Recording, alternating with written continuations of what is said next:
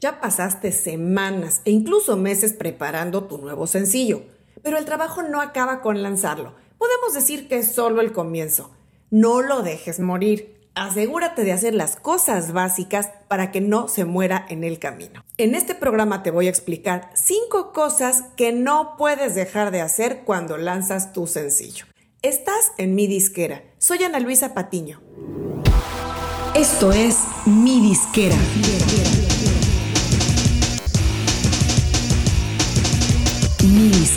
donde tu música es tu negocio. Vamos a comenzar con lo básico. Número uno, asegúrate de correr la voz.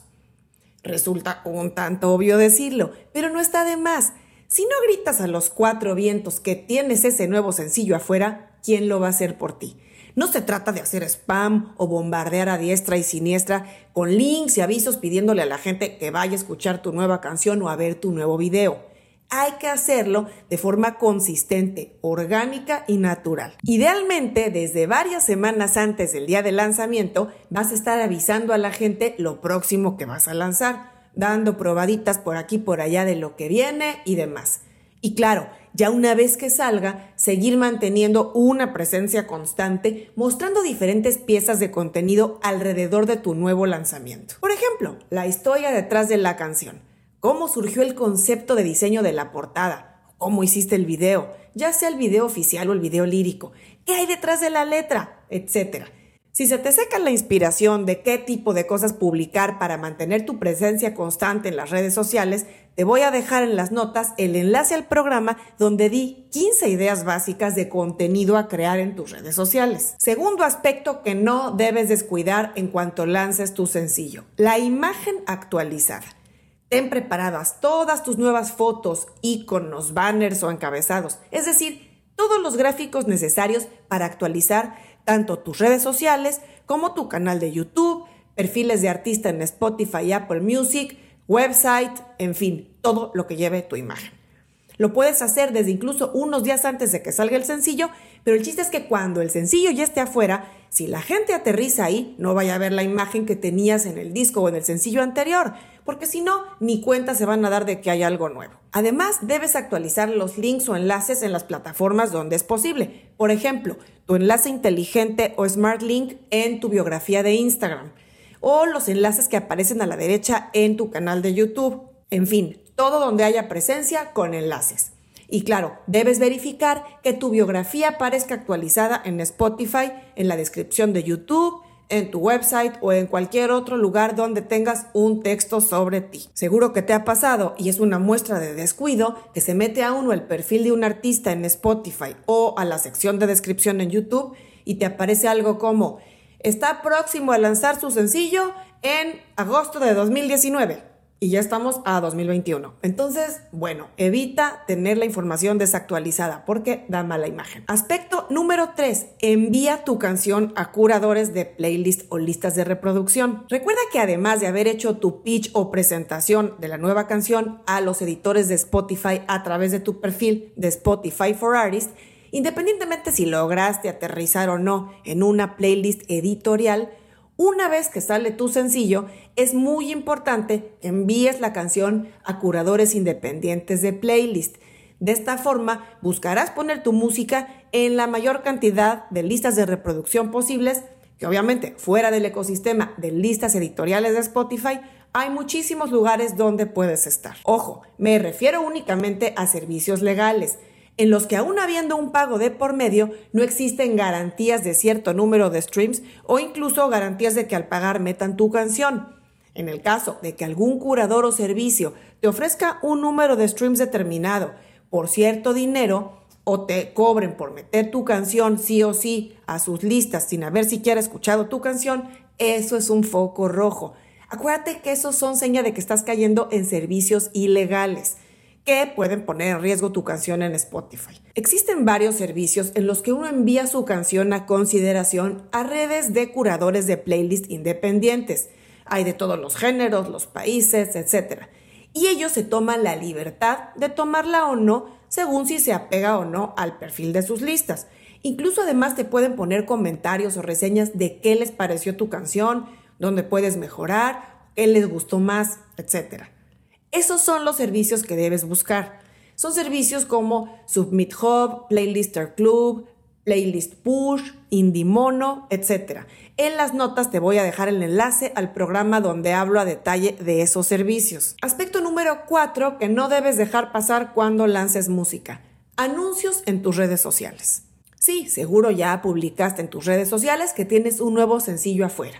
Pusiste publicaciones en Instagram, stories, reels, publicaste también en Facebook, hasta en TikTok, si tienes. Pero, ¿qué hay de la gente que no te sigue aún en tus redes sociales? Pues no se va a enterar. Si logras destinar una inversión, por pequeña que sea, en pagar anuncios, especialmente en Facebook e Instagram, vas a lograr que mucha más gente que aún no te conoce se exponga a tu música y potencialmente irás creciendo esa audiencia y base de fans. Para esto es muy importante que tengas tu Instagram configurado como cuenta profesional y no como perfil personal y también que tengas tu Facebook como página o fanpage, no como perfil. Así podrás tener abierta la opción de manejar más fácil y eficazmente tu publicidad y empezar a promover las mismas publicaciones que hagas orgánicas para impulsarlas con unos pesitos o dólares atrás.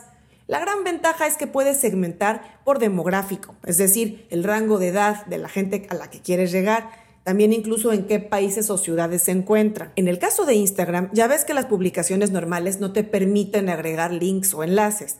Bueno, pues en las publicaciones pagadas o anuncios sí vas a poder asignar un link o enlace de destino a la gente que llega a tu post. Y quinto y último aspecto que no puedes dejar pasar por alto cuando lances música.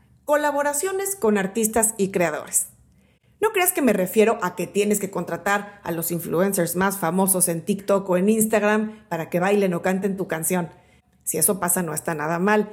Pero más que nada me refiero a que vayas creando relaciones en tus redes sociales y en tu canal de YouTube con otros artistas que estén en tu mismo nivel de popularidad o idealmente un poco más arriba. Y bueno, obviamente no solo con artistas o músicos, sino también esta relación tiene que ser con todo tipo de creadores que hagan contenido que llegue a la audiencia a la que tú quieres llegar.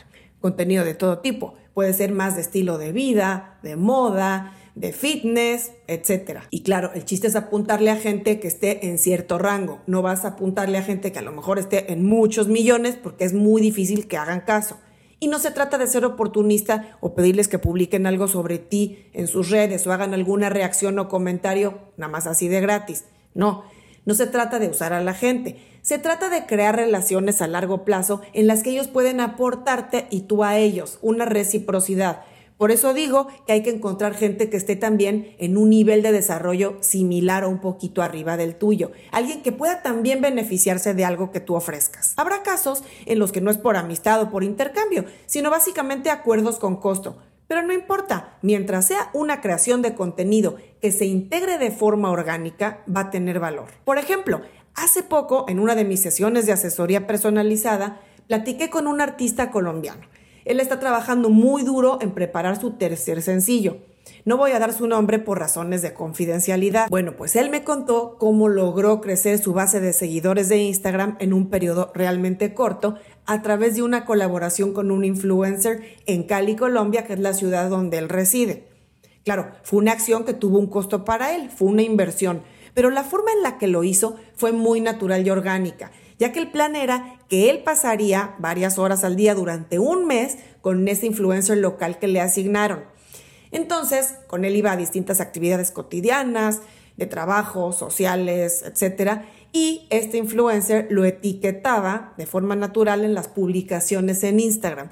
Así es que la gente empezó a comentarle a él, a este artista, y a seguirlo en su propia cuenta. Así, él logró crecer su base de seguidores de menos de 100 que tenía a casi 2.000 en un mes. Y lo bueno es que esta gente que le llegó a nuestro músico colombiano a través del influencer se quedó con él en su mayoría una vez que acabó este periodo de seguimiento con el influencer. Es decir, logró mantenerlos conectados porque seguía creando contenido que les gustaba. Así es como tú también puedes contactar a gente que te guste en canales de YouTube o cuentas de Instagram o TikTok, gente que te guste el contenido que hacen y que tenga llegada con esa audiencia a la que tú también estás apuntando. Busca el medio de contacto que tienen para preguntarles qué opciones tienen de colaboración. Si la tienen, obviamente va a tener un costo, pero el chiste es que apuntes a gente que esté a un nivel accesible para ti. Vamos a decir los llamados micro-influencers o nano-influencers. No le apuntes demasiado arriba porque son costos demasiado, demasiado altos. O claro, si tu presupuesto lo permite, pues tirar más arriba para trabajar con creadores o influencers que tengan mayor base de seguidores.